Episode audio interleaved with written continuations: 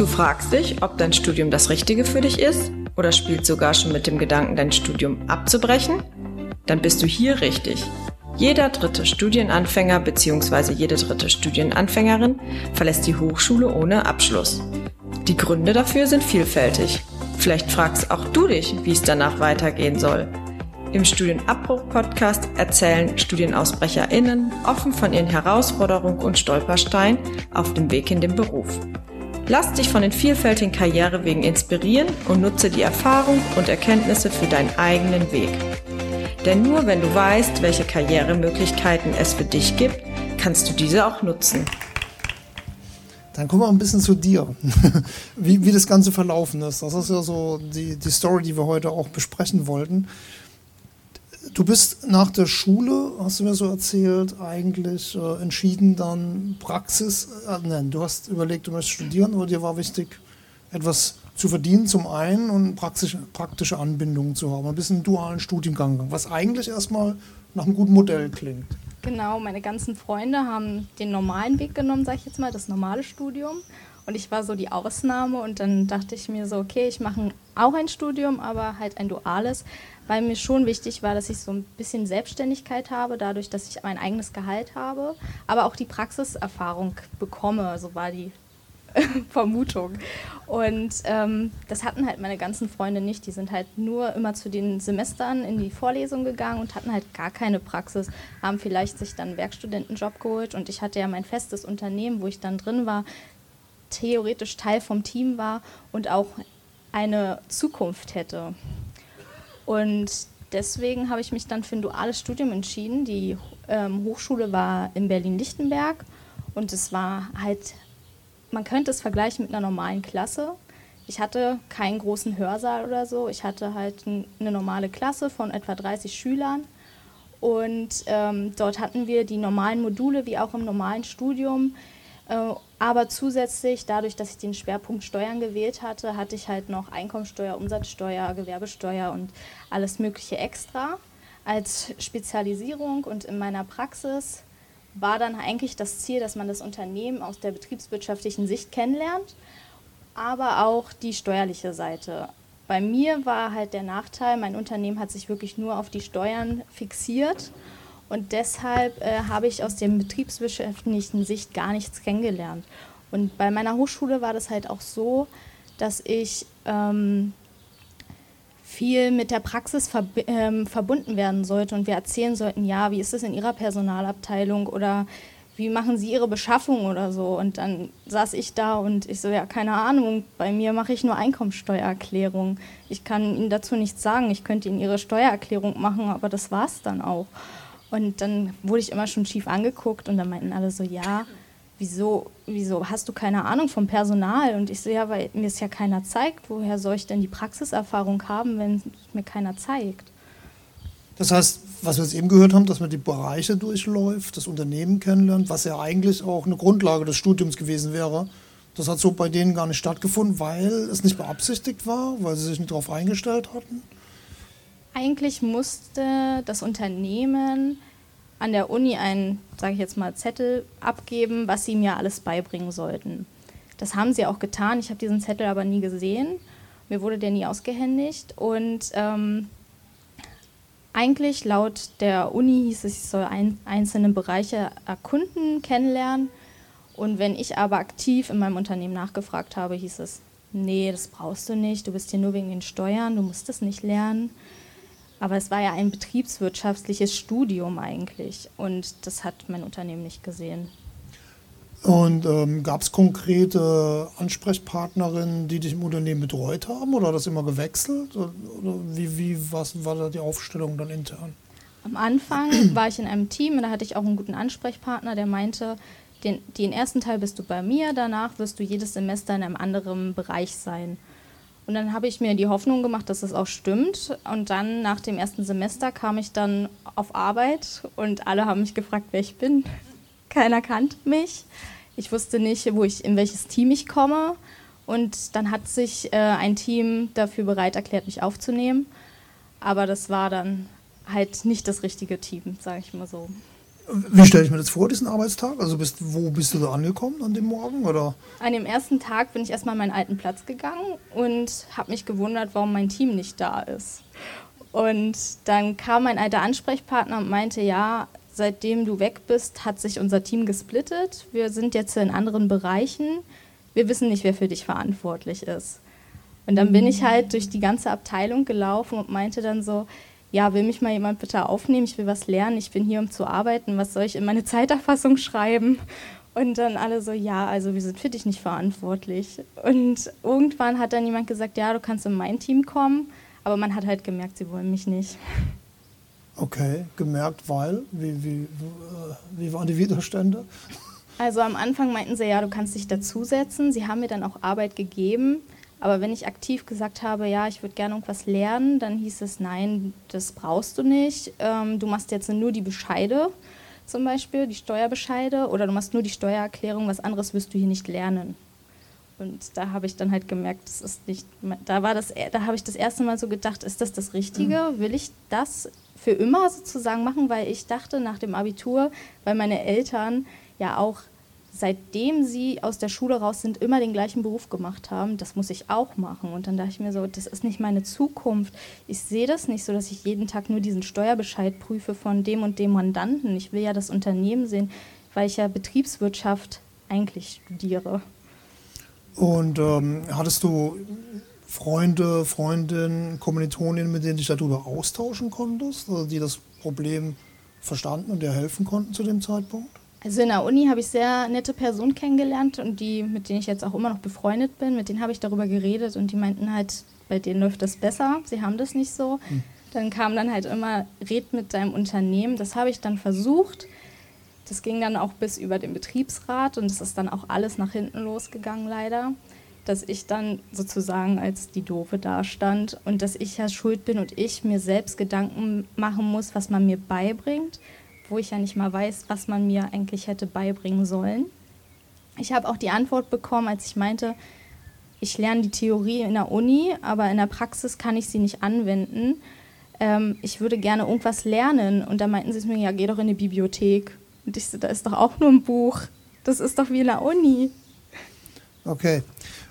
Und ähm, letztlich vom Studium her, also da gab es ja auch Betreuerinnen, beziehungsweise du hast ja deine Professoren gehabt, die anleiten und so weiter. Konnten die das Unternehmen nicht irgendwie darauf festnageln oder so bringen, dass das, was sie erfüllen sollten eigentlich, das sind ja letztlich dann Lehr- und Lerninhalte, dass die auch vollzogen werden? Also gab es da gar keine Chance oder gibt es da keinen Kontakt miteinander dann? Also es gibt eigentlich keinen Kontakt. Es gab nur am Anfang und am Ende des Studiums richtig Kontakt zwischen die Unternehmen, weil die einen an- und abgemeldet haben sozusagen. Ich bin zu dem Sekretariat meines Studiengangs gegangen und meinte, ja, äh, wie ist denn das eigentlich? Müssen wir einen Lehrplan haben oder so für die Praxis? Und die meinten, ja, das hat jedes Unternehmen eingereicht, aber der, die durften mir den nicht zeigen. Und dann dachte ich mir so, okay, das ist auch ein bisschen komisch. Also ja, auf jeden Fall. Das heißt, im Prinzip hast du gelernt, Selbstorganisation. Alles, was im Studium wichtig ist, hast du dir einigermaßen selbst draufgeschaufelt. Das lief dann, du hast vier Semester das studiert, äh, also genau. auch bei dem Arbeitgeber genau. geblieben, vier Semester, was dann immerhin äh, zwei Jahre sind. Mhm. Und wie, wie ging es dir denn derzeit? Wie kam es denn damit klar? Also nach dem zweiten Semester, da fing es dann schon an, dass es eher sehr an der Psyche genagt hat, man gemerkt hat, man ist unerwünscht. In der Uni kam ich äh, recht äh, gut zurecht. Ich habe das verstanden, teilweise dachte ich mir aber auch so, das muss jetzt ganz schön schnell in meinem Kopf. Das war ein ganzer Unterschied zur Schule. Da hast du deine Tafelbilder gehabt. Plötzlich war ich in der Uni und du musstest dir alles selbst beibringen. Du hattest da 300 Seiten Skript, musstest die selbst lesen. Der Dozent hat dir die zwar dann teilweise vorgelesen, wenn du was gefragt hast. Dann meinte er so, ja, lesen Sie da einfach mal nach. Und das war, das war schon eine richtige Umstellung für mich. Aber ich habe mich da irgendwie durchgeschlagen. Und ähm, dann wurde ich leider auch sehr krank deswegen, weil mich das halt so psychisch so sehr belastet hat, dass ich so unzufrieden bin, dass ich mich nicht wohlfühle, wenn ich zur Arbeit gehe. Ich habe jeden Tag gedacht, hm, vielleicht werde ich ja jetzt krank, dann kann ich mich krank melden. Aber ich hatte in meinem Kopf, ich darf mich nicht krank melden. Das ist auch ein bisschen doof ist. Und ich habe mich auch nicht getraut, krank zu melden. Selbst wenn ich krank war, bin ich dahin, weil ich Angst hatte, dort anzurufen. Das ist eigentlich verrückt. Ein totales Dilemma, ne? Also nicht zu wollen, aber wenn man das, was man nicht will, nicht macht, dann geht es einem auch nicht besser dabei. Das ist ja fürchterlich. Ähm, ich meine, es ist schwierig, aber äh, war es das, was den Arbeitgeber angeht, was dich dazu gebracht hat, das Ganze aufzugeben? Oder also war es mit dem Studium an sich zufrieden, wenn man das mal so losgelöst mhm. voneinander sehen kann? An sich war ich zufrieden. Ich hatte auch überlegt, dann mich woanders zu bewerben. Ich habe Bewerbungen geschrieben. Ich wurde zu Vorstellungsgesprächen eingeladen. Viele haben mich auch ignoriert und die mich eingeladen haben, die waren eigentlich gar nicht so offen dafür. Das war dann so, ja, ist eine, die ein Studium nicht zu Ende macht, sie sucht sich jetzt einen anderen pra Praxispartner. Und dann haben sie mich halt auch extrem auf die Probe gestellt in den Vorstellungsgesprächen und wollten wissen, was ich so kann schon in der Praxis und was ich in der Theorie kann. Und ich konnte halt mit der Praxis nicht punkten. Und da, da haben sie dann gesagt, ja, das ist eher nichts. Sie laden mich nicht ein, weil ich es nicht kann. Und da war ich schon sehr enttäuscht und dachte mir so, wie geht es denn jetzt weiter? Sie wollen mich nicht, weil ich die Praxis nicht habe, aber ich suche mir ja jemanden, damit ich die Praxis lernen kann. Das ist so ein Teufelskreis gewesen. Und ich brauchte dann so eine Auszeit für mich, bin dann halt zum Arzt gegangen und habe gesagt, es geht nicht so weiter, psychisch, körperlich, wie auch immer. Es hat mich richtig kaputt gemacht. Und der hat mich dann auch wirklich krank geschrieben und meinte, ja, nimm dir die Auszeit, überleg, was du willst. Und ähm, ich bin dann auch zu einem Vorstellungsgespräch gegangen. Da hieß es dann, sie, wir lehnen sie ab, weil wir gar nicht wussten, was das duale Studium ist. Wir wollten es eigentlich nur kennenlernen. Da dachte ich mir so, ich habe mich dafür vorbereitet, mir die Mühe gemacht, mich zu informieren und mich dazu ähm, beweisen und für nichts eigentlich, eigentlich nur für Erfahrung, für Vorstellungsgespräche. Und dann habe ich mit meiner Familie gesessen abends und dachte mir so, was mache ich denn jetzt? Ich bin unglücklich, ich kann da nicht bleiben. Ich finde aber nichts anderes. Und meine Mutter meinte dann so, was wäre denn mit einer Ausbildung? Und dann meinte ich so, ja, aber kommt es nicht blöd, wenn ich jetzt da abbreche? Was denken die Leute von mir? Meine Mutter so, dann ist es halt so. Aber du kannst da nicht bleiben, du gehst daran kaputt, du bist unglücklich, das ist nicht deine Zukunft. Und dann habe ich halt erstmal überlegt, was würde zu mir passen. Ich habe habe dann geschaut, was für ähm, Ausbildungen ausgeschrieben sind. Das war im 2020 im März, da war auch Corona-Zeit, das war dann auch noch mal ein bisschen schwieriger. Und dann dachte ich mir so, ja, will ich im Büro bleiben? Möchte ich eigentlich was mit Menschen machen? Aber eigentlich dachte ich mir, ich will was mit der Wirtschaft machen, ich will was mit Unternehmen machen. Und dann ähm, war eigentlich nur noch Industriekauffrau für mich offen, weil dort ich richtig was mit der Wirtschaft zu tun habe, weil die Berufsschule ist ja auch eher wie das Studium BWL aufgebaut. Du hast da die gleichen Inhalte und de deshalb habe ich mich dann entschieden, da die Ausbildung zu machen zur Industriekauffrau. Da hatte ich auch großes Glück. Meine Freundin hat auch die Ausbildung zur Industriekauffrau gemacht. Und dann habe ich mich mit ihr hingesetzt und meinte, ja, ich, ich bin an so einem Punkt, ich verzweifle, erzähl mir was über deine Ausbildung. Ich hoffe, das ist was für mich. Ich brauche Input. Und dann haben wir uns da einen ganzen Nachmittag hingesetzt und sie hat mir dann erzählt, wie ihre Ausbildung abläuft, wie die Schule ist, was sie dort macht. Und da wusste ich, das ist eher was, was ich machen möchte. Und dann habe ich geschaut, wo Industriekauffrau noch angeboten würde. Und dann war noch die Stadtwerke, haben da in dem Moment eine Anzeige geschalten. Und dann dachte ich mir so, das ist meine Chance, die muss ich jetzt ergreifen. Okay, und, und, hattest du das Gefühl, dass ein bisschen um dich geworben wurde, also, also nach dem Gespräch warst? Also, hat das Unternehmen sich dir geöffnet und äh, sich für dich mit interessiert? Also mein Vorstellungsgespräch war sehr locker, muss ich sagen. Ich war am Anfang so aufgeregt, dass ich so schnell geredet habe, mich sehr oft verhaspelt habe und irgendwann meinte Talea und Frau Krause zu mir, ganz ruhig, jetzt durchatmen, wir beißen nicht, wir machen das ganz locker und dann, dann ging es auch. Ich hab, mir wurden ganz normale Fragen gestellt über mich, wieso ich halt das Studium abbrechen möchte, aber auch wie ich mir das äh, vorstelle, die Ausbildung und was ich mir vom Unternehmen erhoffe. Und ähm, dann, dann nach dem Vorstellungsgespräch hatte ich auch ein echt gutes Gefühl. Ich bin dann nach Hause gekommen und da meinte dann auch schon Frau Krause ähm, am Ende des äh, Vorstellungsgesprächs, sie überlegt sich das und sie wird sich dann bei mir melden, ob sie mich nimmt oder nicht. Und am nächsten Morgen hat dann um 9 Uhr morgens das Telefon geklingelt und dann meinte sie, sie nimmt mich. Okay. Die Entscheidungen fallen immer so schnell bei Ihnen dann? Nein, sonst nicht. Okay. Gut. Ähm, Also das klingt, als hättest du zumindest ein sehr gutes soziales Umfeld gehabt. Also erstmal Ärzte, die irgendwie verstanden haben, was es wirklich geht, äh, deine Eltern, die dir dabei helfen konnten, dann noch eine Freundin. Ähm, hast du irgendwie offizielle Stellen noch gesucht, Beratung oder irgendwas, oder hast du das alles selbst erschlossen dann? Also ich habe das alles selbst eher mit meinem Bekanntenkreis gemacht, weil ich wusste gar nicht, dass es Beratungsstellen gibt. Weil zwar wurde mir gesagt, in der, in der Uni gibt es da ähm, was, aber ich bin da nicht hingegangen, weil ich dachte, ja, die wollen mich doch bestimmt nur dazu bringen, dass ich das Studium beende und einfach die Zähne zusammenbeiße und das mache, obwohl ich es nicht will. Also ich dachte, die sind eher pro Studium und ähm, sehen halt nicht die anderen Wege. Mhm.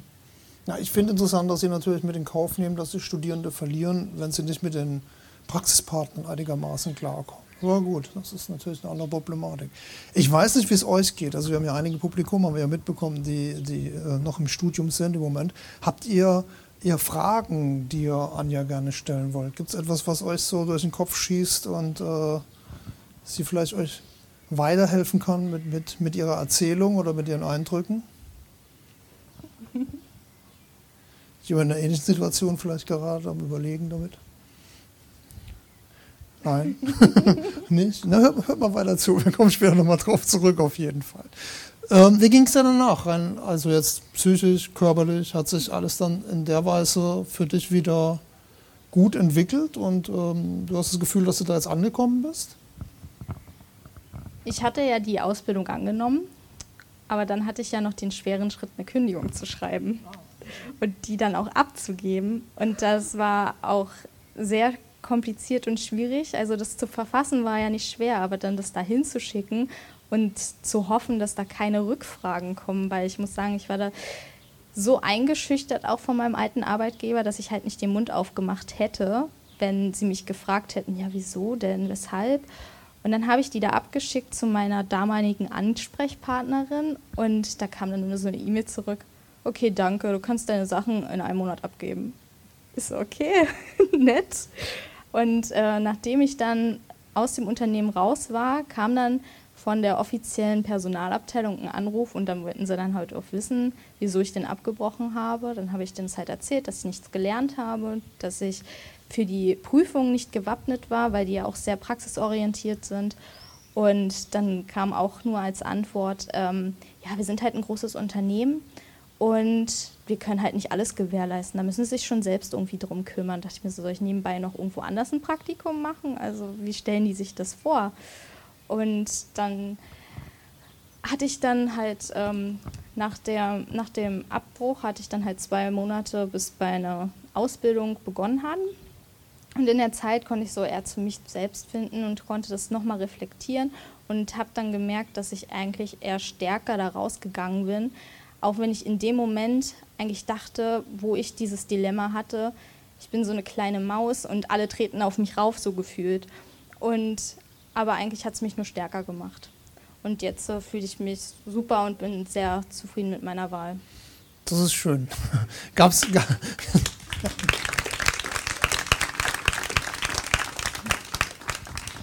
es den Moment, an dem du einfach mal sauer auf die warst und das nicht mal so zurückspielen wolltest? Also ich stelle mir das irgendwie so vor, dass man dann denkt, so, wenn die jetzt schon mal anrufen, dann erzähle ich ihnen auch, was Sache ist oder wie das irgendwie, was sie versäumt haben oder, aber mhm. du warst dann da so eingeschüchtert und dass du da gar nicht reagieren wolltest vielleicht auch? Ich bin so ein Mensch, der in dem Moment irgendwie nicht reagieren kann. Ich lag dann im Bett und dachte mir so, ich hätte das und das und das sagen können. Okay. Das kam dann alles im Nachhinein. Aber ich muss sagen, manchmal gibt es jetzt im Nachhinein so Momente, die erinnern mich dann an diese Studienzeit zurück und dann denke ich mir so, Anja, jetzt reg dich nicht auf. Du weißt, wie du das lösen kannst oder dann denke ich mal in so Momenten, wo ich ein bisschen down bin, ah ja, die waren so gemein zu mir, aber das darf mich nicht runterziehen. Das ist meine Vergangenheit und jetzt bin ich hier im Hier und Jetzt und die ist perfekt eigentlich. Okay, das ist ein super Abschluss, finde ich. Das ist perfekt, klingt sehr gut. Dankeschön, dass du die Story mit uns geteilt hast. Bitteschön. Wir bedanken uns an dieser Stelle für euer Zuhören. Weitere Informationen und Beratungsmöglichkeiten findet ihr auf www.queraufstieg.de. Der Studienabbruch-Podcast ist Teil des Projektes Beratungsnetzwerk Queraufstieg. Vernetzt beraten zum Thema Studienabbruch in Berlin, Brandenburg, Sachsen-Anhalt und Niedersachsen. Das Projekt wird im Rahmen der Initiative Bildungsketten vom Bundesministerium für Bildung und Forschung gefördert und gemeinsam in den Ländern Berlin, Brandenburg, Niedersachsen sowie Sachsen-Anhalt umgesetzt.